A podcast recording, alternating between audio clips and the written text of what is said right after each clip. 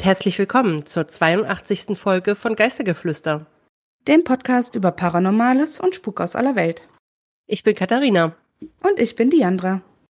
Welcome back. Hallo. Schön, dass ihr wieder dabei seid. Ja, wir freuen uns. Wir haben wieder, ja, mal ein ganz neues Thema dabei. Also nein, nicht ein ganz neues Thema. Das Thema betrifft Geister. Aber ähm, nein, ein neues Land. Ein neues Land haben wir dabei. Ja, genau, weil eine Hörerin auf Spotify hat uns Spanien als Land vorgeschlagen und zu unserer Verblüffung waren wir tatsächlich noch gar nicht da, nee. wie wir dann festgestellt haben. Und ja, das haben wir dann zum Anlass genommen und das jetzt auch direkt mal umzusetzen. Ja. Und tatsächlich, wir waren ja wirklich fast in jedem Land in Europa mittlerweile. Oder? Ja, so, weit, so weit würde ich nicht gehen, aber äh, schon einigen, okay. in einigen. In einigen. Und jetzt kommt Spanien zumindest mit auf die Liste und wir können es genau. abhaken. Genau. Richtig. Und äh, ich würde einfach mal mit meiner Geschichte starten. Mhm. Sehr gerne. Man möchte meinen, dass Flughäfen grundsätzlich erstmal nicht als klassische heimgesuchte Orte gelten, an denen man Geister, Seelen oder Entitäten vermutet. Aufgrund der Geschäftigkeit auf Flughäfen und dass man heutzutage selten welche findet, die verlassen sind, bieten sie wohl weniger einen guten Nährboden für paranormale Aktivitäten. Doch bestätigen Ausnahmen ja bekanntlich die Regel. Der Flughafen Los Rodeos auf Teneriffa ist so eine Ausnahme. Als der nördliche von zwei Flughäfen auf der Kanarischen Insel ist er gleichzeitig auch der kleinere.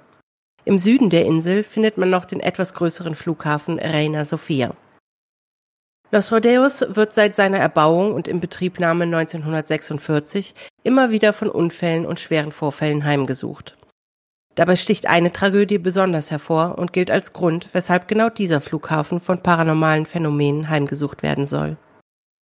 Die Katastrophe auf dem Flughafen Nord ereignete sich am 27. März 1977 und zählt mit 583 Todesopfern als tödlichste Flugzeugkatastrophe der Geschichte. Berichte über Geistererscheinungen in Los Rodeos sind weit verbreitet und das ist nicht überraschend, da diese Katastrophe für die Opfer und Überlebenden ein fast unvorstellbar schreckliches Ereignis war. Die erste einer Reihe bizarrer Ironien, die diese Katastrophe kennzeichnen, ist, dass sich der schlimmste Flugzeugunfall der Geschichte am Boden und nicht etwa in der Luft ereignete.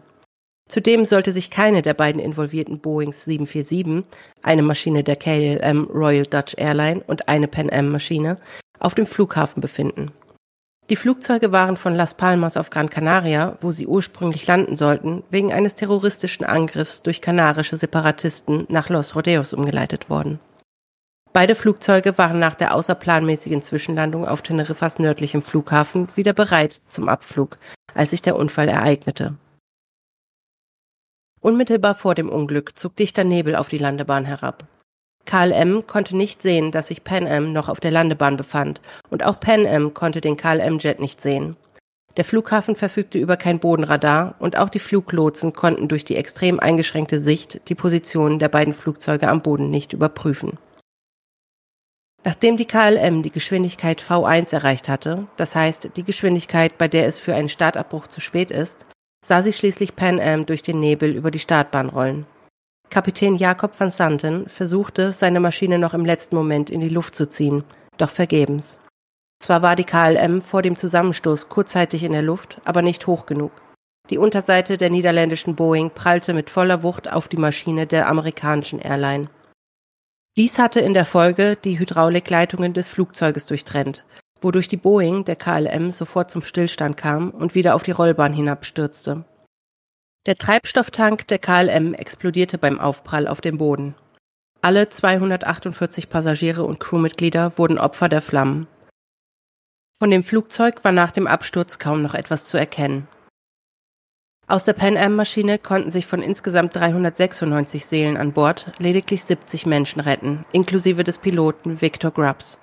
Sie entkamen, indem sie von der Backbordseite des Flugzeugs sprangen, da die Steuerbordseite des Rumpfes schnell vom Feuer verzehrt wurde. Die lebenden Passagiere, teilweise schwer verletzt, rannten und krochen förmlich weg vom brennenden Wrack der Pan Am. Neun der 70 Überlebenden erlagen jedoch später ihren Verletzungen. Die Maschine der KLM war durch die Geschwindigkeit ca. 450 Meter entfernt erst gänzlich zum Stehen gekommen und brannte dort aus. Der Kapitän der niederländischen Airline, Jacob van Santen, war der Starpilot der Fluggesellschaft gewesen. Sein Gesicht war es, das in den Broschüren und Werbemedien der KLM abgebildet worden war. Er konnte auf über 20 Jahre Erfahrung zurückblicken. Umso erschreckender, dass er ein solch riskantes und zuletzt auch tödliches Startmanöver einleitete, ohne überhaupt eine Startfreigabe erhalten zu haben. Nach vielen Untersuchungen kam man zu dem Schluss, dass zu den Hauptursachen des Unfalls die mangelnde Kommunikation zwischen den beiden Flugzeugen und der Platzkontrolle bzw. des Towers gehörte, der daraus resultierende nicht freigegebene Start des Kapitäns der KLM sowie das Fehlen eines Bodenradars, wodurch der dichte Nebel zu einem maßgeblichen Problem werden konnte. Dieses Unglück jedoch führte dazu, dass seitdem immer wieder von paranormalen Geschehnissen berichtet wird, die Mitarbeiter des Flughafens erlebt haben wollen. Es gibt mehrere Zeugenaussagen der Mitarbeiter, die Silhouetten gesehen haben, die aus tatsächlichen in Betrieb befindlichen Flugzeugen auf die Startbahn gesprungen sein sollen, begleitet von markerschütterten Schreien. Es wurde außerdem beschrieben, dass sie die Geister von Passagieren gesehen haben, die von der Rollbahn um die Unfallstelle herum auf das Gras rannten und krochen, als ob sie noch Jahre später versuchten, dem brennenden Pan Am Jet zu entkommen. Ein ehemaliger Pilot berichtet, ein Mann, mit dem ich bis vor kurzem regelmäßig flog, verbrachte viel Zeit damit, Teneriffa anzufliegen und wieder zu verlassen.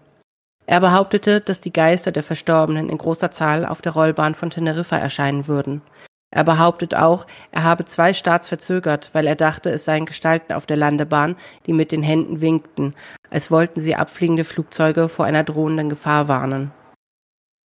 Vor allem wenn Nebel aufzieht, sollen die paranormalen Vorkommnisse häufiger auftauchen und die Flughafenmitarbeiter Zeuge von Gestalten werden, die sich vermeintlich auf der Rollbahn befinden. Manchmal soll es auch so aussehen, als könnte man Flammenschein durch den Nebel sehen, der aber nirgends eine bestimmte Quelle zu haben scheint. So oder so ist der Los Rodeos wohl einer der wenigen Flughäfen, die von sich behaupten können, von den Geistern der Vergangenheit heimgesucht zu werden.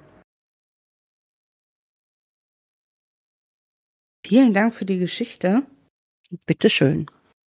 Sehr, sehr spannend und unglaublich tragisch. Also ja, sehr, sehr tragisch und da komme ich auch gleich nochmal zu. Tatsächlich ist dieser ganze Flughafen irgendwie mit vielen, vielen Tragödien verbunden. Also es war nicht nur diese eine schlimme Katastrophe, die als kleines als kleine Bemerkung nebenan die tödlichste zivile Flugzeugkatastrophe der Geschichte ähm, war mit den 583 oh, wow. Todesopfern. Also äh, die Zahl der Todesopfer des 11. September war zwar höher, ja, aber mhm. das war halt das Ergebnis von vorsätzlicher Sabotage und mhm.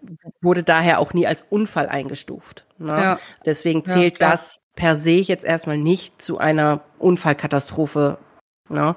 Mhm. Ähm, von daher ist tatsächlich auf diesem kleinen Flughafen auf Teneriffa die schlimmste Flugzeugkatastrophe vor, ja, jetzt fast 50 Jahren passiert.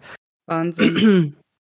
Tatsächlich gibt es auch Gerüchte über ein kleines Mädchen, das mit im Flieger der KLM war, dessen Leiche man aber nie gefunden hat oder Leichenteile. Es, also ich habe darüber nichts weiter gefunden, deswegen habe ich es nicht mit in die Geschichte reingenommen. Dieses kleine Mädchen sollte halt auch als vermisst gemeldet worden sein, wahrscheinlich von Anverwandten, ne, die eben mhm. nichts darüber gehört haben, dass eben dieses Mädchen gefunden wurde. Es soll aber durchaus des Öfteren auch ein Mädchen, ein kleines, über die Rollbahn laufen äh, gesehen werden. Okay. Gesehen, laufen gesehen werden. Ist das richtig? Äh. Ähm, es soll des Nachts oder auch im Nebel ein kleines Mädchen über die Rollbahn laufen und dabei gesehen werden. Deutsche Sprache, schwere Sprache. Also manchmal wirklich. Wie gesagt, habe ich da aber tatsächlich nur eine kleine Quelle gefunden. Und deswegen dachte ich, für den Aftertalk ist es okay, aber in die Geschichte ja, kann ich es jetzt nicht mit reinnehmen.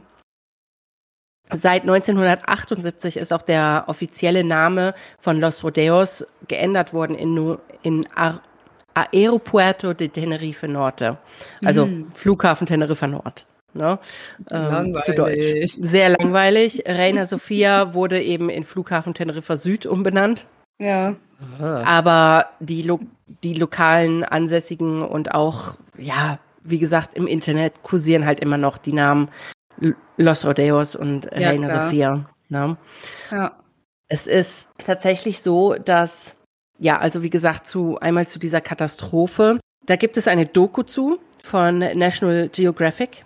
Mhm. Die habe ich direkt mal geguckt, weil Disney Plus hat ja National Geographic, hat aber diese Doku-Reihe nicht. Das ist Ach, nicht eine spezielle Dokumentation, sondern es ist eine Dokumentationsreihe, die, ich glaube, Sekunden vor der Katastrophe heißt, auf Deutsch. Mhm. Die kann man aber, ich habe die Doku trotzdem geguckt, die geht ungefähr 40, 45 Minuten. Die kannst du auf YouTube halt nachsehen und ah, ja. auch okay. in einem Stück. Ne? Also mhm. ich habe auch den Link, ne? den tun wir dann natürlich in unsere Show Notes, dass da jeder mal draufklicken kann. Ansonsten, wenn ihr das einfach googeln wollt, Katast Flugzeugkatastrophe Teneriffa, dann werdet ihr da ziemlich schnell fündig. Ist auf jeden Fall eine sehr interessante Doku, wo ich auch ein paar Informationen rausziehen konnte, was jetzt den Unfall per se angeht. Mhm. Zum Beispiel ist es vielleicht ganz interessant zu wissen, dass es wirklich Missverständnisse in der Kommunikation gab, vor allem zwischen Jakob van Santen und dem Pan Am Kapitän Victor Grubbs.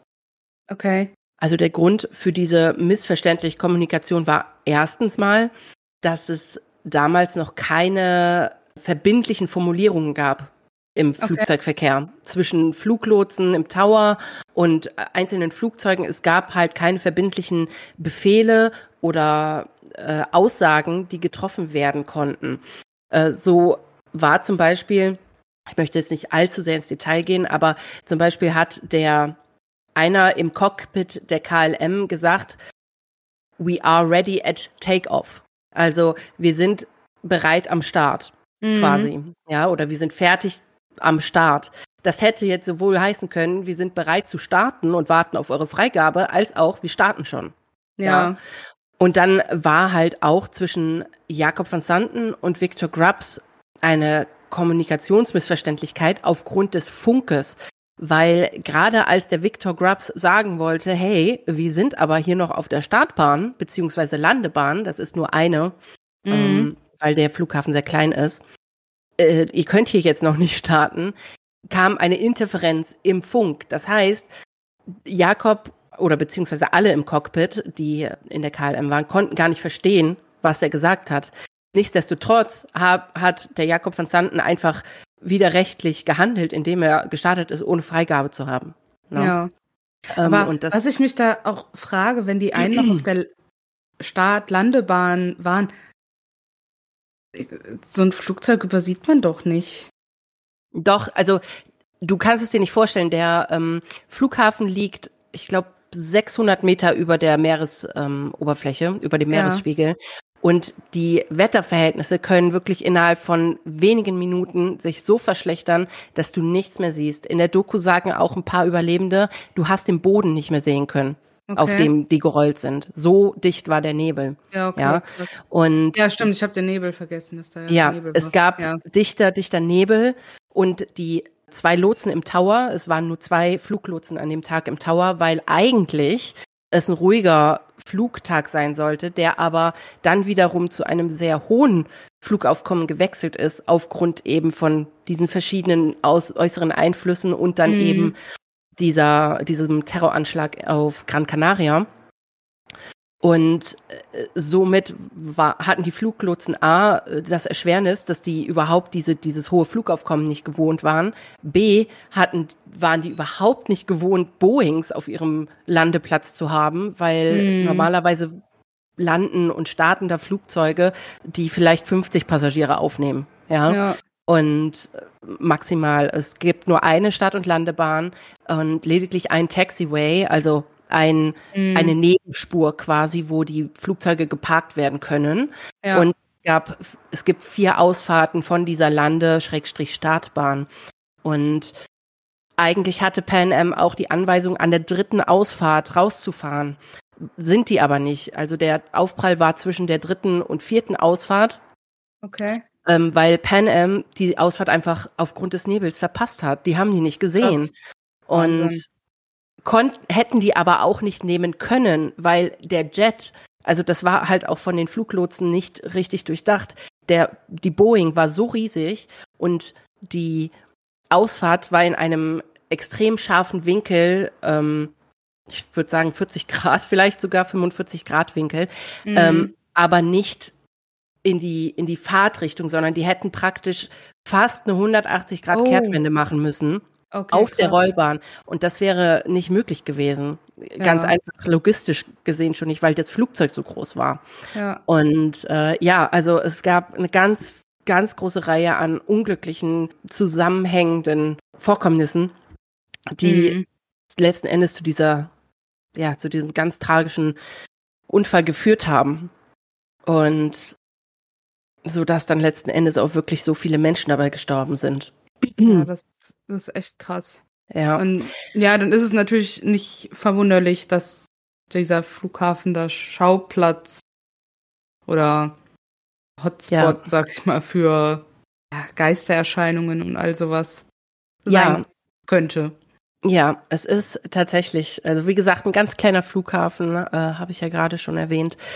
Und obwohl es ja tatsächlich zwei Flughäfen auf Teneriffa gibt, Mhm. ist nur dieser, also nur Los Rodeos, tatsächlich ja, Opfer, möchte ich jetzt mal sagen, von Unfällen und tragischen Zwischenfällen. Okay. Und äh, Reina Sofia hat im Prinzip nie irgendwas, da ist nie irgendwas passiert bei Reina Sofia, obwohl dieser Flughafen ja sogar noch der größere ist. Aber Mhm. vielleicht auch deswegen, weil es der größere ist. Das, das ähm, kann natürlich sein, weil die einfach da noch mehr Erfahrung und sowas haben. Ja, Mit den Fluglotsen und ja, wenn der einfach größer ist, halt auch mit den größeren Maschinen und all, all mhm. sowas. das kann sein. Ich habe mir jetzt Reina Sofia nicht angeguckt, äh, darum geht's ja jetzt auch nicht, aber es ist sehr interessant, dass im Laufe der Geschichte von Los Rodeos insgesamt 952 Menschen dort ums Leben kamen. Wow. Ja, mit tragischen Unfällen, Vorfällen, Zwischenfällen. Es gibt insgesamt elf Unfälle, die auf diesem Flughafen passiert sind. Mhm. Ich habe aber jetzt nur die aufgelistet, wo es tatsächlich auch zu Todesopfern kam, was aber Ja. auch genug ist. Ja, also von diesen elf Vorfällen waren, Moment, acht mit Todesopfern. Wahnsinn. Ja. Ja. Es ist vielleicht sogar bezeichnend, dass der erste tödliche Unfall sich ereignete 13 Jahre nach Inbetriebnahme des Flughafens. Hm. Zufall? Wer ich weiß. Und zwar war das im September 1959. Da stürzte dann eine kleine Maschine der spanischen Airline Aviaco in ein Haus in der Nähe des Flughafens. Äh, alle 38 Insassen der Maschine überlebten zwar, Gott sei Dank, aber eine Person am Boden wurde eben durch den Aufprall getötet. Hm. Dann ereignete sich der nächste Unfall im März 64. Also jetzt haben wir zumindest ein paar Jahre dazwischen. Da ging es wieder um eine kleine Maschine. Wir haben hier eben hauptsächlich kleine Maschinen, wie gesagt, weil der Flughafen meistens von kleinen Maschinen angeflogen wird. Hm. Ähm, hier war eine kleine Maschine der spanischen Luftstreitkräfte fünf Kilometer vor Los Rodeos gegen einen Berg geflogen, gegen den Berg La Esperanza. Äh, es gab auch hier wieder extrem schlechte Wetterverhältnisse und der Pilot sah sich damals gezwungen, einen CRF-ET zu machen, also ein Controlled Flight into Terran, also einen kontrollierten Flug ins, ins Land, ja ja. irgendwo hin, damit du aber ja eine Notlandung praktisch irgendwo. Ne? Äh, ja, er sah sich also wegen diesen schlechten Wetterverhältnissen dazu gezwungen und dort sind dann vier von 21 Personen gestorben, die an Bord waren. Dann kommen wir zu dem Jahr, in dem mit Abstand die meisten Vorfälle passiert sind und auch dann die meisten tödlichen. Und zwar haben wir das Jahr 65 da sind drei, also in diesem ganzen Jahr gab es drei Vorfälle, äh, drei ähm, Unfälle, wovon zwei mit Todesopfern waren. Und zwar haben wir den Mai 65, Da wurde nach einem missglückten Landeanflug eine kleine Maschine von der Airline Iberia, auch wieder bei schlechtem Wetter, muss man dazu sagen. Also äh, dieser Flughafen hat einfach so oft Schlechtwetterverhältnisse, das ist unfassbar. Und da war eben der Landeanflug durch das schlechte Wetter missglückt. Also musste der Pilot wieder durchstarten. Das bedeutet, wenn du nicht landen kannst mit deinem Manöver, dann startest du durch und gibst wieder quasi Vollgas, um durchzuziehen, gar nicht erst aufzusetzen und dann mhm. nochmal eine Schneise zu fliegen. Ja, ja, um wieder neu anzusetzen, um zu landen. Und beim Durchstarten ist er aber irgendwie von der Spur, sage ich jetzt mal, von der vom Kurs abgekommen und 50 Meter neben der Landebahn in einen Boulder, Bulldozer geprallt. Oh. Ähm, und bei diesem Unfall starben dann 30 von 49 Personen an Krass. Bord. Und dann haben wir Dezember 65, also ähm, ja gerade mal ein halbes Jahr später eigentlich fast, eine kleine Maschine einer Charterfluggesellschaft, Bantex heißt die, und die kam nach dem Start ins Trudeln und stürzte im Prinzip fast senkrecht wieder ab. Krass. Und alle 32 Insassen starben dabei.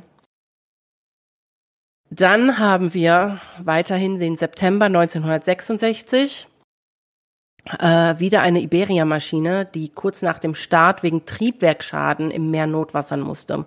Die Maschine sank dann auch langsam, aber die Insassen konnten sich halt im Prinzip retten. Äh, 26 von 27 haben überlebt und mhm. die eine Person, die nicht überlebt hat, hat nicht überlebt, weil sie sich geweigert hat, das Flugzeug zu verlassen und ging somit unter. Krass. Ich weiß nicht, warum man sich weigert, das Flugzeug zu verlassen, wenn man weiß, es sinkt. Ist mir ein Rätsel, aber vielleicht hatte dieser Mensch einfach so panische Angst, stand so unter Schock. Mhm. Ne, man weiß nicht, was da passiert ist. Auf ja, jeden Fall vielleicht hat sich. Hatte, wäre der auch irgendwie verletzt oder so? Ja, aber dann. Dass er nicht ich, raus konnte? Naja, aber dann wäre er, hätte er sich ja weniger geweigert, als das. Ähm, Ach so, ja als dass ja, ja dann wird er wahrscheinlich nicht rausgeholt werden konnte. Ne? Ja, wird es wahrscheinlich eher Schock gewesen sein, schätze ich. Ja. ja, oder vielleicht eine richtige Phobie, auf offenem Wasser zu sein oder so und mm. ne, dass man einfach selbst im Angesicht des Todes nicht über sich oder über sein über diese Angst hindrüber steigen kann. Ja. Ähm, dann geschah im Dezember 72, also wir hatten jetzt immerhin äh, sechs Jahre Ruhe hm. geschah der bis dato dann schwerste Unfall.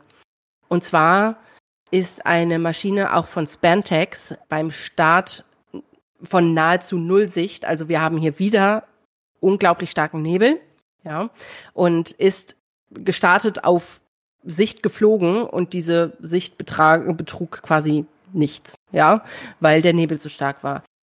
Sie geriet also dann außer Kontrolle in ja, es war, sie war noch nicht hoch, nur 90 Meter.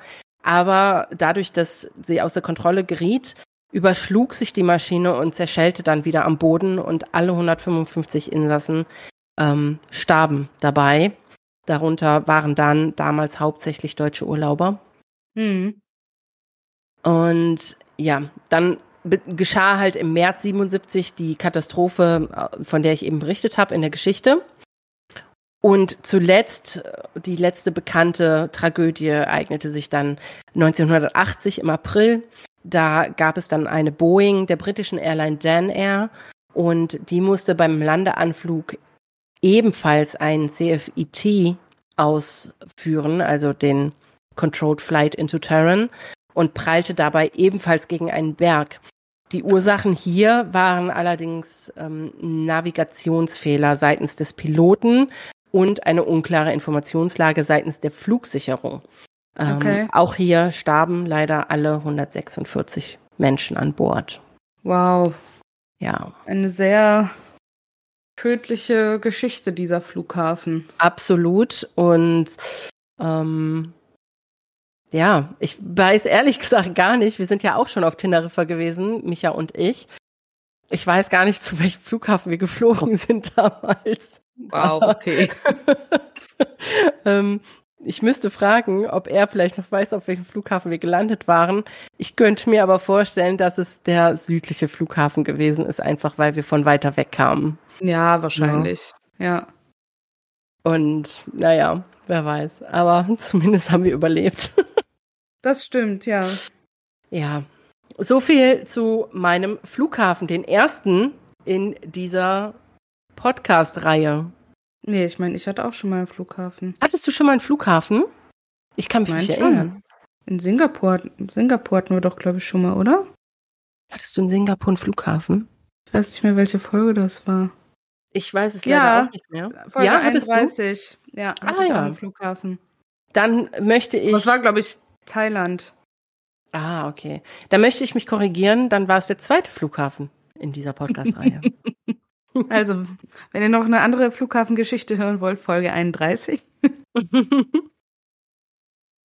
ja, vielen lieben Dank. Wusste, kannte Gerne. ich gar nicht die Geschichte um diesen Flughafen. Ja, also wie gesagt, die Doku ist auch zu empfehlen, auch wenn man merkt, mhm. dass sie schon älter ist, aber die haben eine sehr schöne, also die zeigen sehr schön, wie auch die Position der einzelnen Flugzeuge war und wie der Crash passiert sein muss und alles mit so mhm. Animationen. Das ist schon sehr interessant. Ja. Ja, also wie gesagt, vielen lieben Dank. Gerne. Und ich möchte jetzt nur noch mal kurz anmerken, weil ich irgendwie gerade merke, dass das teilweise ziemlich laut ist, obwohl ich im Wohnzimmer sitze. Das, was ihr gegebenenfalls im Hintergrund hört, das ist unsere Spülmaschine. Also dieses, dieses Abflussdings halt, ne, in die Spüle rein. Aber ich weiß auch nicht, warum das heute so extrem laut ist. Ja, also nicht wundern, das sind keine komischen EVPs oder so. Das ist unsere Geister, die die spülen. Die Geister, die spülen. Das, das wäre wär doch schön. was Schönes. Ja, ich bin froh, wenn wir irgendwann vielleicht doch mal ein Studio oder geschützten Raum oder so haben. So, ich habe jetzt die Tür zugemacht. Ich hoffe, es wird jetzt ein bisschen besser und nicht mehr ganz so laut. Und ich würde sagen, dann gehe ich jetzt mal zu meiner Geschichte rüber. Sehr gern.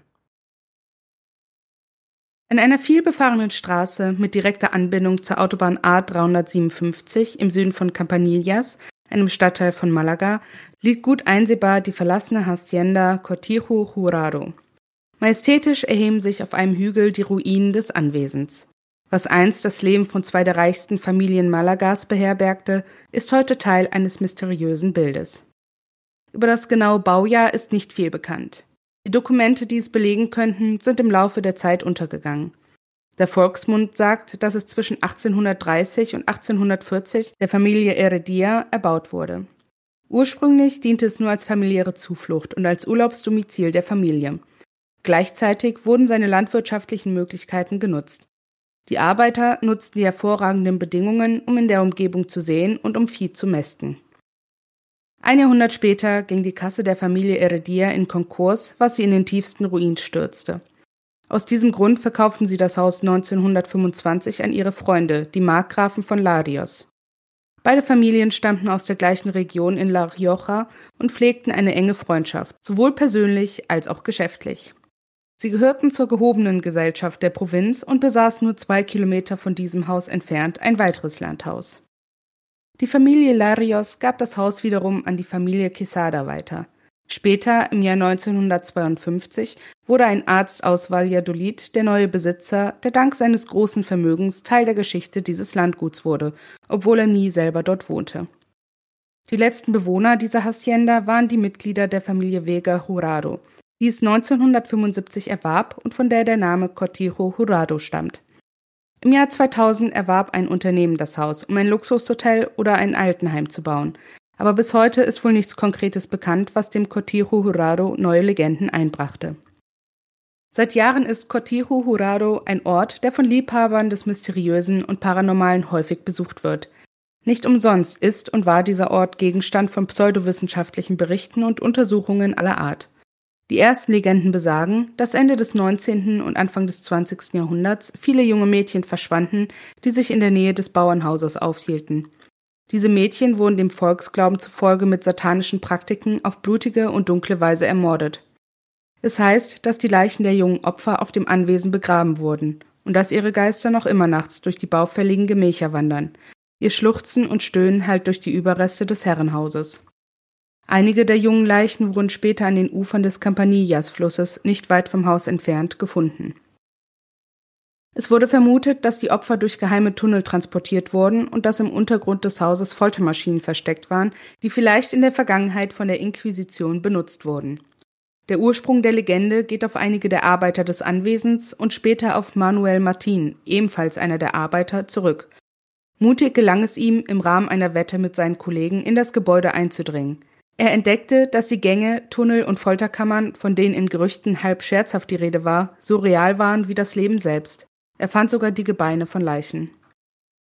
Als er von diesem Ort weglief, hörte er immer wieder Stimmen und seltsame Geräusche in seinem Kopf. Sie hielten so lange an, dass sie ihn in einen tiefen Wahnsinn stürzten.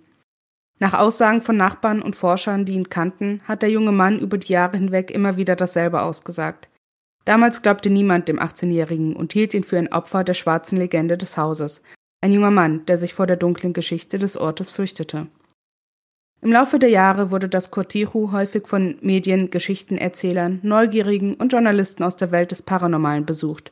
Das Gebäude war Gegenstand von Hunderten von Berichten und ist noch heute Teil der schwarzen Legende von Malaga. Auch heute noch ist es ein Wallfahrtsort für Liebhaber von Legenden und Geheimnissen. Es ist wahr, dass das Gebäude über Keller und Gänge verfügt, die möglicherweise mit dem nahegelegenen Cortijo de Colmenares verbunden sind, dem heutigen Golfclub Guadalhorce und ehemaligem Wohnsitz der Familie Larios aus dem 18. Jahrhundert. Viele bürgerliche Haciendas hatten Tunnel, die sie miteinander verbanden. In vielen dieser komplexen unterirdischen Labyrinthe sind Überreste satanischer Rituale zu finden.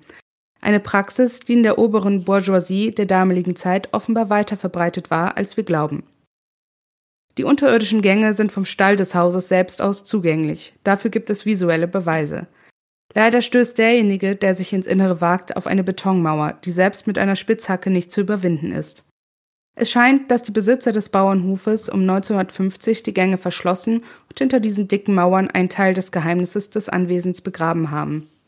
Erschwerend kommt hinzu, dass sich in diesem Spukhaus in Malaga zahlreiche paranormale Phänomene ereignet haben sollen. Es gibt zahllose elektronische Sprachaufnahmen, auf denen rätselhafte Stimmen ohne bestimmten Ursprung zu hören sind. Nicht selten scheinen diese Stimmen mit absoluter Klarheit mit dem Anwesenden zu kommunizieren. Es gibt Zeugenaussagen über eine Gestalt, die sich auf dem Hof materialisiert, in einer Gegend, in der sich laut denselben Stimmen mehrere Meter unter der Erde Leichen befinden. Es mangelt nicht an Personen, die behaupten, eine Gestalt in einem der Türme des Hauses gesehen zu haben.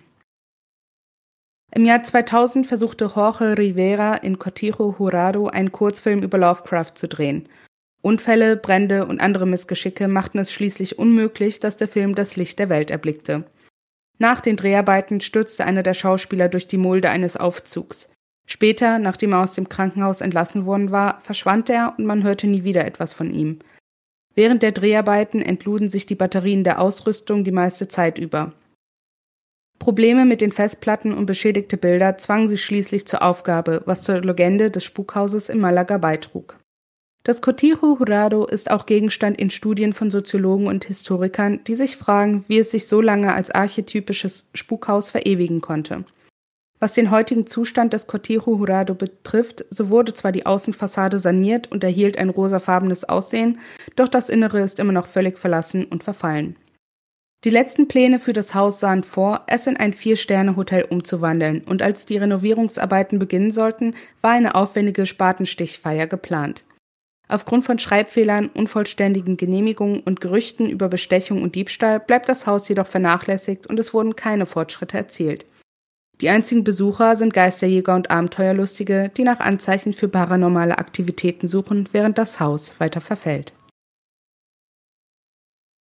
Dankeschön. Das war auch spannend. Sehr gerne. Ich fand es auch sehr spannend, muss ich sagen. Vor allem so, ja, wir machen es mal von außen schick, ne? Dann sieht es wenigstens nicht mehr so dröge aus, aber innen lassen wir dann in Ruhe. Ja, weil, also ich denke, das wurde halt irgendwie gemacht, weil es ist wirklich, wenn du Bilder siehst, du stehst oder fährst dran vorbei und da steht halt wirklich wie auf, auf so einem kleinen Hügel nur dieses Haus. Also du siehst oh das Gott perfekt von der Straße. Da ist nichts anderes drumherum. Und wahrscheinlich wurde das dann einfach gemacht, um, ja, das zumindest halt nicht ganz so flöderig aussieht. schätze ich. Ja, naja, wenn es so auf dem Präsentierteller steht, ne? Ja.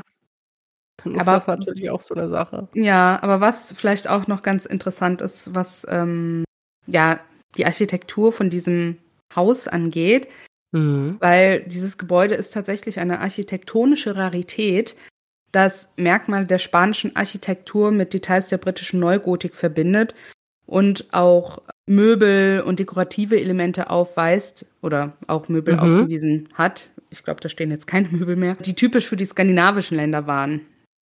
Und dadurch, dass das halt so, so mehrere Stile ineinander vereint, ist das dieses staatliche, ja, Bauernhaus, Anwesen, Hacienda, durch die Mischung der verschiedenen Stile auch oft ein Studienobjekt für Architekten in der Region, dass Ja. die halt, ja, davon lernen, dass sich was abgucken können. Sowas.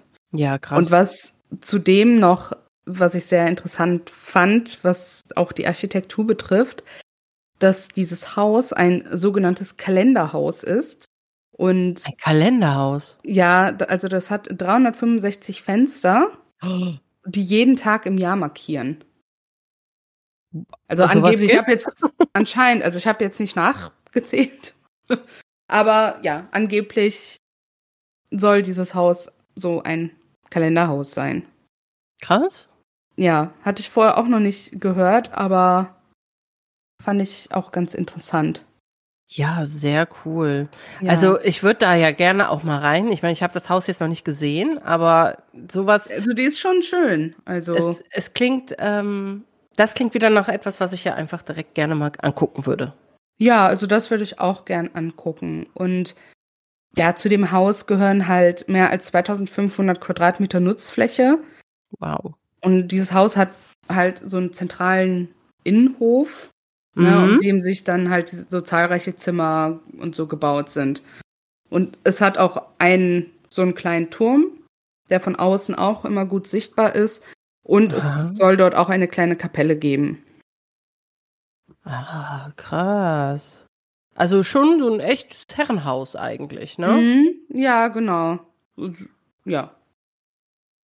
Und es Ah. wurde auch eine Zeit lang im Keller des Gebäudes, hat sich eine Zeit lang äh, während Bürgerkriege und sowas ein Krankenhaus und ein Gefängnis befunden. Mhm. Und dort verloren wohl halt zusätzlich dann noch viele Menschen ihr Leben, als sie dort wohl hingerichtet worden sind. Oh. Ja gut, ne, dann Ja. kann man sich natürlich vorstellen, dass es da vielleicht auch ein bisschen ähm, das Wort ist jetzt eigentlich falsch, aber belebter ist, Ja, genau. was das Jenseits angeht. Ähm, ja, über den heutigen Wert des Anwesens habe ich zwei unterschiedliche Aussagen gefunden. mhm. Wobei eine habe ich zweimal gefunden und die andere nur einmal. Deswegen würde ich jetzt von der, die ich zweimal gefunden habe, ausgehen, dass die richtiger ist. Also einmal habe ich gefunden, dass das Anwesen auf 1,4 Millionen Euro geschätzt wird. Immer Und- noch? Ja, warte. Ach so, Entschuldigung. Und die andere Aussage, die ich aber ja eher so zweimal gefunden habe, ist, dass es ja heute im Besitz des Unternehmens Pan Pantje SL ist, ähm, die halt wohl einen Käufer für dieses Anwesen suchen und ja, dessen Wert wohl auf 12 Millionen Euro geschätzt wird. Zwölf. Ja, also es war, also vielleicht haben die auch nur ein Komma vergessen. Also ja Moment, wir eine- reden, wir reden hier von einem verlassenen alten Haus, oder? Ja, ja, äh, ich weiß. Deswegen, also vielleicht wurde nur ein Komma vergessen, weil auch die Diskrepanz ist zwischen 1,4 und 12 schon sehr Also- groß.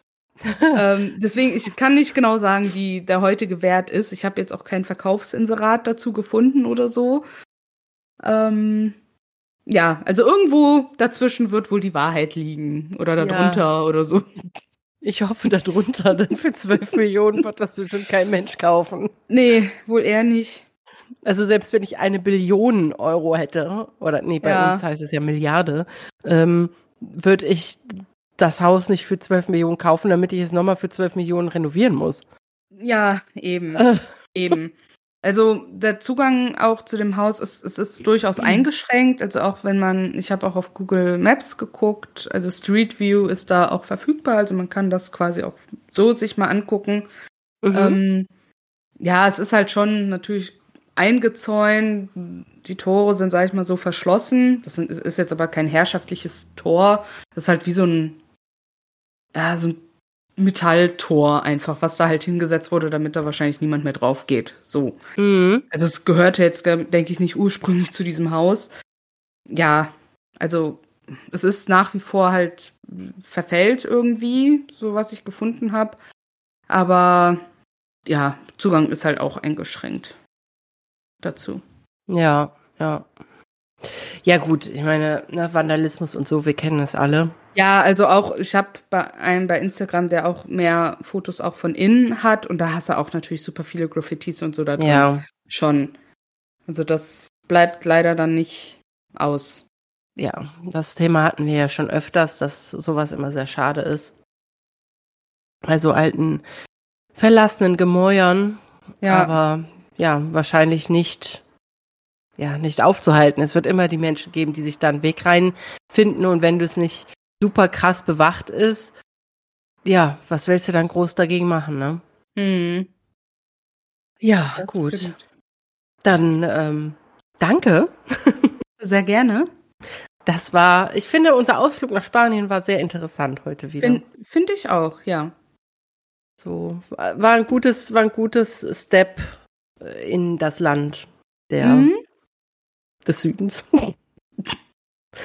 Genau. Ich habe nach einer eloquenten Art gesucht, Spanien zu beschreiben und mir fiel leider nichts ein. Das fiel gar nicht auf.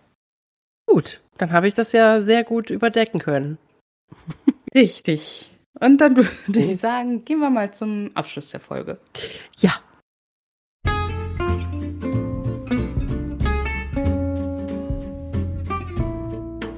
Noch was Schönes zum Schluss. So, und ich fange mit meiner Empfehlung an heute. Mhm. Und ich möchte euch einen Film empfehlen. Ein Film, der das Herz warm macht. Und zwar mhm. gibt es diesen Film auf Wow zu sehen. Ähm, ihr werdet von mir jetzt in der nächsten Zeit definitiv leider keine Empfehlungen mehr von Netflix sehen, äh, hören, weil mein Mann und ich boykottieren Netflix momentan, weil die uns aus unserem Partner-Account mit Diandra rausgeschmissen haben. so, deswegen sind wir ja jetzt auch bei Wow und äh, da möchte ich euch den Film Mrs. Harris und ein Kleid von Dior empfehlen. Mhm. Das ist ein total schöner Wohlfühlfilm mit ein bisschen Tränen, weil man so mit der Frau Harris äh, mitfiebert. Es ist ein ganz, es ist eigentlich ein leichter Film, der trotzdem Emotionen in dir wachruft. Ähm, die Mrs. Harris, die wohnt in London und sie, ja, es ist, es ist die Zeit nach dem Krieg. Ne? Wir haben die 50er Jahre. Äh, es ist, zählt immer noch als Nachkriegszeit. Ihr Mann ist nicht aus dem Krieg zurückgekehrt. Er wurde erst, er wird erst im Film tatsächlich auch als tot, als gefallen erklärt. Und ja, Mrs. Harris hat sich also über diese ganzen Jahre ohne ihren Mann über Wasser halten können, indem sie mehrere Putz, äh, Putzjobs erledigt bei diversen Stellen. Unter anderem auch ein Graf und eine Gräfin, wenn ich das jetzt richtig im Kopf habe. Auf jeden Fall je, jemand mit Adelstitel. Hm? Und dort sieht sie eines Tages ein Kleid auf einem Stuhl liegen bei der Gräfin zu Hause im Schlafzimmer. Ein Kleid von Dior. Und dieses Kleid, das ist auch so wunderschön überspitzt dargestellt, wie sie dieses Kleid sieht. Und du kannst schon förmlich die Herzen in den Augen sehen. Ähm, dann gibt's auch so eine nette Hintergrundmusik, die das Ganze nochmal wie in so einem verliebten Moment darstellt. Und sie sieht dieses Kleid und hat sich eben wirklich direkt in das Kleid verliebt und möchte auch so ein tolles Kleid. Also fragte die Gräfin, was sie denn dafür bezahlt hat und die Gräfin sagt 500. Was, äh, was war das damals? Pfund. Äh, 500 Pfund. Und ist es auch heute noch, ne? Ja. ja, und Mrs. Harris setzt sich also in den Kopf, jeden Penny, den sie jetzt verdient, darauf zu sparen, sich so ein Kleid kaufen zu können. Und man verfolgt also Mrs. Harris auf diesem Weg, sich dieses Kleid, also nicht genau dieses Kleid, aber ein Kleid von Dior ergattern zu können. Und da gibt es viele Hochs, viele Tiefs. Und der Film ist eine ganze Weile in London, findet er statt. Und dann findet er tatsächlich auch noch eine ganze Weile in Paris statt. Sie reist nämlich dann, sie hat sich alles angespart und reist sich dann, reist sich, reist selber nach Paris, um dort zum Hause Dior reinzumarschieren und sich ein Kleid zu kaufen. Und das ist ein richtig großes Abenteuer für die Frau. Und ja, ich möchte euch auch gar nicht weiter wirklich viel verraten, weil es ist einfach ein schöner Film und ich möchte euch den sehr ans Herz legen. Und ich kann euch sagen, ich habe noch nie zuvor Pippi in den Augen gehabt wegen einem Kleid. Und in diesem Film hatte ich Pippi in den Augen wegen einem Kleid. Ja, danke für die Empfehlung. Klingt nach wirklich einem schönen Film. Ja, das ist es. ich möchte euch heute einen ja, Hörbuch-Podcast mhm. empfehlen. Also es ist zwar ein Podcast, aber es ist eigentlich mehr wie so ein Hörbuch in mehreren kleinen Teilen oder Hörbücher. Und zwar den Podcast Flourish and Blots, magische Ach. Hörbücher aus der Harry Potter Welt. Oha, das klingt aber interessant. Ja, und zwar hat der, ja, der Host, ich habe jetzt den Namen nicht von ihm im Kopf, aber der, der halt die Bücher vorliest, nimmt sich jetzt nach und nach die Bücher vor, die so in den Harry Potter, im Harry Potter Universum, in den Filmen oder halt auch in den Büchern vorkommen, ne, wo man sich gegebenenfalls ja auch zwischendurch mal fragt, ja, was steht da eigentlich drin in diesen Büchern? Und ja. das erste Buch ist jetzt zum Beispiel äh, Leben und Lügen des Albus Dumbledore von oh. Rita. Kimkorn. Nein. Und dann hat er die Bücher gekauft und liest die jetzt vor. Ja, ich gehe mal davon aus, dass er sich die gekauft hat äh, oder halt auch in Abstimmung mit den Verlagen, wo die halt rausgekommen sind, sehr mhm. wahrscheinlich, damit er das auch machen darf. ja. Ja, aber da liest er dann jetzt immer so, ja, Kapitel für Kapitel quasi dann jetzt vor. Cool. Also es ist auch noch nicht so viel draußen, also vom ja, vom Leben und Lügen des Albus Dumbledore sind jetzt die ersten fünf Kapitel draußen, die unterschiedlich kurz sind. Also das erste Kapitel sind zum Beispiel 22 Minuten, das zweite nur fünf. Mhm. Ne, drei ist vier Minuten. Ne? Also es ist unterschiedliche Länge, aber auch gut was, was man halt mal dann so zwischendurch hören kann. Und das ist ja interessant, sich das anzuhören. Cool. So, wenn man mal wirklich was ganz anderes abseits von True Crime, Geistern oder sonstigen Podcast-Formaten, sag ich mal, haben möchte. Ja. So. Das finde ich eine schöne Empfehlung. Ja, ne? Mir gefällt das auch. Wirklich? ja, und ich würde meine Frage direkt hinterher stellen. Ja. So, lass mich mal gucken. So. Bin gespannt. So, ich, ich, ich selber weiß meine Antwort tatsächlich auch noch gar nicht so genau darauf. Oh. Aber wenn du ein Mysterium unserer Zeit auflösen könntest, welches wäre es? Ein Mysterium unserer Zeit. Dafür müsste ich erstmal wissen, was Mysterien unserer Zeit sind.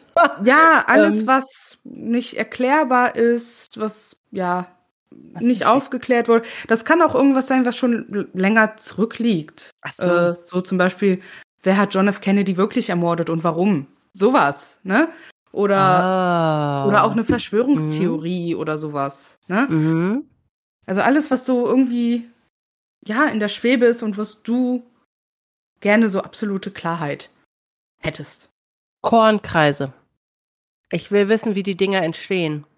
Oh, ob es wirklich Aliens sind oder ob sich da jemand des Nachts stundenlang die Mühe macht, irgendwelche Kornkreise platt zu treten. Wow, das ist echt gut. Wie gesagt, ich habe selber eigentlich gar nicht so eine richtige Antwort drauf, auch wenn ich natürlich schon zwischendurch immer mal drüber nachgedacht habe. Aber ich finde, Kornkreise ist eine echt super Antwort. Das würde mich auch interessieren. Ich kann es mir einfach nicht erklären, wie diese, diese Kreise entstehen. Auf, also auf so unterschiedlichen Orten der Welt, innerhalb von einer Nacht sind die dann plötzlich da. Ähm, warum? Ja. Wie? Wie funktioniert Ja, das? Das ist echt, echt krass. Da Ja. möchte ich gerne eine Erklärung drauf haben. Ich auch. Ich schließe mich an. Finde ich eine Weil- sehr gute Antwort, ja. Ja. Ich hätte auch, ich hätte auch gerne noch, äh, also was mir auch noch einfallen würde, wäre diese ähm, Statuen auf den Osterinseln, diese Köpfe, Mhm. äh, weil man hat ja nun rausgefunden, dass die eigentlich noch einen ganzen Körper unten dran haben. Echt? Ja, und da Ah, wüsste ich krass. gerne, wer sich die Mühe gemacht hat, das alles einzugraben. So, also ob Mhm. wirklich, ich meine, es ist ja nun mal belegt, dass über die Jahrhunderte und Jahrtausende die ähm, Erdstruktur anwächst und die Oberflächen Mhm. anwachsen und, und höher werden. Ja, Ja. Ähm, deswegen findet man ja archäologische Funde so tief in der Erde teilweise. Ja, Mhm. aber ich weiß halt nicht, ob das auf der Osterinsel so, so ein Ding ist, dass da so krass irgendwie die Erde sich aufhäuft. Ja. Aber ich meine, wichtiger wären mir die Kornkreise, ganz ehrlich. das ist echt gut, ja. Gibt es Aliens, Ja. die sich künstlerisch an unseren Feldern betätigen? Oder halt auch einfach generell, wo endet das Universum? Wie groß ist es wirklich? Und sowas. Und wer ist noch da draußen? Meldet euch. Ja, echt. Wie weit seid ihr? Mögt ihr uns? Findet ihr uns doof? Sind die Sowas. Zeichen, vielleicht sind die Kornkreise auch geheime Zeichen für andere Aliens, die sagen, Hier- ey, das, hier nicht, hier nicht, die sind alle dumm. Hier lohnt sich kein Raub. Das kann Keine diese, wie diese Verbrecherzinken an Häusern. Ne? Ja, genau. Ja, so geheime. Zeichen. Das kann natürlich sein, ja. Erspart euch die Mühe. Ja. Und was ich wirklich auch, das ist mir jetzt eingefallen, auch doch ganz gern wissen würde, Yeti. Gibt's dich? Oder Bigfoot im gleichen Ja. Maße. Ja. Gibt es euch? Meldet euch bei uns. Hört ihr unseren Podcast? Wenn hört ja, können wir gerne ein? Interview machen. Nein, also das, ja, das wird mich auch noch interessieren. Ja. So Yeti und Bigfoot. Ja. Skinwalkers. Ja, es gibt, ja, wenn man lange drüber nachdenkt, dann gibt's eigentlich echt viel. Ja. Also es Ne? gibt eigentlich viel, aber Kornkreise sind mir jetzt tatsächlich am erst, als erstes eingefallen Ja. und Ja, dann äh, ist deine Antwort Kornkreise und meine Yeti und Bigfoot. sehr gut. Ja. Damit äh, kommen wir gut klar und werden es wahrscheinlich trotzdem nie erfahren. Nee. Wahrscheinlich. Schade. nicht. Was, was ist denn deine Frage? Vielleicht ist Meine sie ein bisschen Frage. zufriedenstellender. Weiß ich nicht. Also, meine Frage lautet, wenn du eine Autobiografie hättest, wie wäre der Titel wohl? Uh. Ich wusste, dass du das nicht direkt beantworten kannst. ich finde das ja auch ein bisschen schwierig, so meinem eigenen Leben einen Titel zu geben. So, deswegen würde ich wahrscheinlich auch nie eine Autobiografie schreiben. Pff, äh, boah. Ich habe ehrlich gesagt keine Ahnung. Wie Also würde mein- deine heißen? Mein Titel wäre wahrscheinlich sowas wie Mein Schlauch und ich oder Wo ist mein Schlauch? Oder der Schlauch, den ich immer dabei habe. Irgendwie so. Weil ich stehe sehr häufig auf dem Schlauch. Und ja, mein Mann hat mir mal so ein nettes Meme ausgedruckt. Da äh, stand dann auch irgendwas mit dem Schlauch drauf. Ich weiß das schon gar nicht mehr. Aber ja, irgendwas mit Schlauch, auf dem ich stehe. Ja, auch, auch gut. Weil ich irgendwas wieder nicht checke.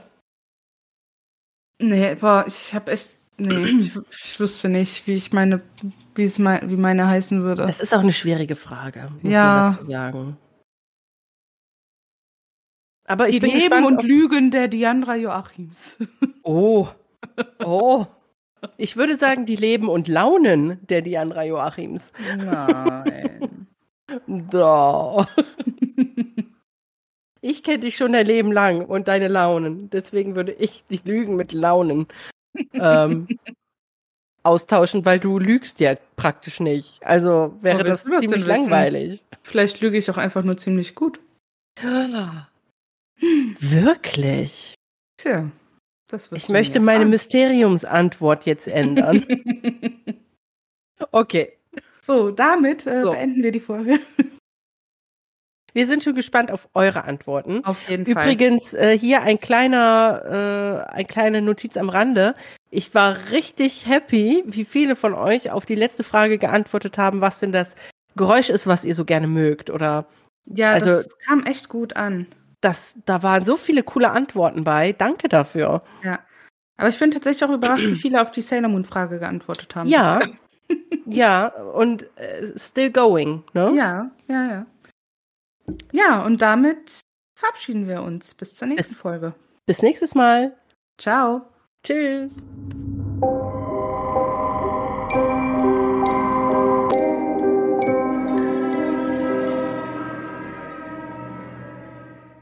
Der Treibstofftank der KLM explodierte beim Aufprall auf dem Boden. Alle 248 Passagiere und Crew. Ähm, du Was? hast, glaube ich, gerade irgendwie Auftrall oder so gesagt. Oh. Also das klang, das klang irgendwie komisch. Okay, dann sag ich den Satz nochmal. Ja, besser. Kennst, kennst du Auftrelle nicht? Na doch, natürlich, aber unsere Ghosties vielleicht nicht. Deswegen. Na gut, okay. Dann will ich mal das normale Wort verwenden. Von dem Z nicht Zug. Es war kein Zug. Der Kapitän der niederländischen Airline, Jacob van Santen, war der Star Starpilot. es wurde auch beschrieben, dass sie die Geister von Passagieren gesehen haben, die von der Rollbahn um die Unfallstelle herum auf das Gras rannten und krochen, als ob sie noch Jahre später versuchten, den brennenden Pan Am Jeb, Jeb Liegt gut einsehbar die verlassene Hacienda Cotijo Hura. Verdammt. Liegt gut einsehbar die verlassene Hacienda Cotijo Hura. Boah, das war auch ein scheiß Zungenbrecher, ey. Wer hat sich das ausgedacht? Cortijo Jurado. Von einer der reichsten Familien Malagas, der Familie. äh, Der Familie. Ere Mann! Ich habe zu lange kein Spanisch gehabt, ey. Beide Familien stammten aus der gleichen Region in La Rioja und pflegten eine enge Freundschaft, sowohl persönlich als auch gesellschaftlich.